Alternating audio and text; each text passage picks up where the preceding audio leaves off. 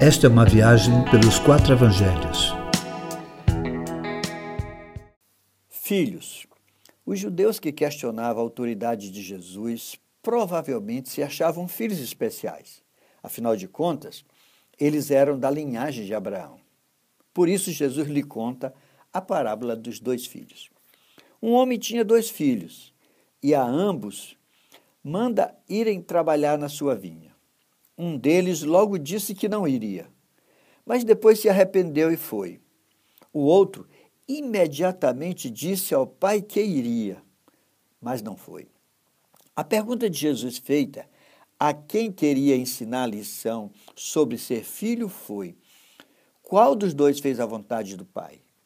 Eles responderam sem duvidar: foi o primeiro, aquele que disse que não iria, mas foi.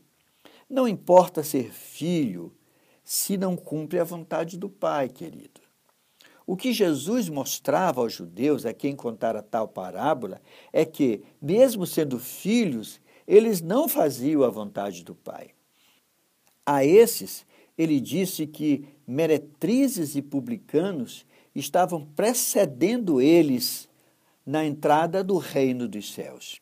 Mas quando Jesus diz isso, que publicanos e meretrizes precediam aqueles judeus no reino dos céus, não era uma aprovação da vida, destas pessoas, mas sim uma constatação de que eles eram o tipo de filhos que a princípio não faziam a vontade do Pai, mas se arrependeram e obedeceram. No entanto, eles, os judeus, com as oportunidades que tiveram, inclusive ouvindo a pregação de João Batista, dissimulavam que faziam a vontade do Pai sem que a cumprisse de fato. Saber, meu irmão, não é fazer. Quem faz a vontade de Deus é quem de fato a efetiva e não aquele que diz que faz. A religiosidade não cumpre a vontade de Deus. Quem não busca qualquer religiosidade, mas crê em Jesus, entra no reino de Deus primeiro de quem, de quem cumpre padrões religiosos.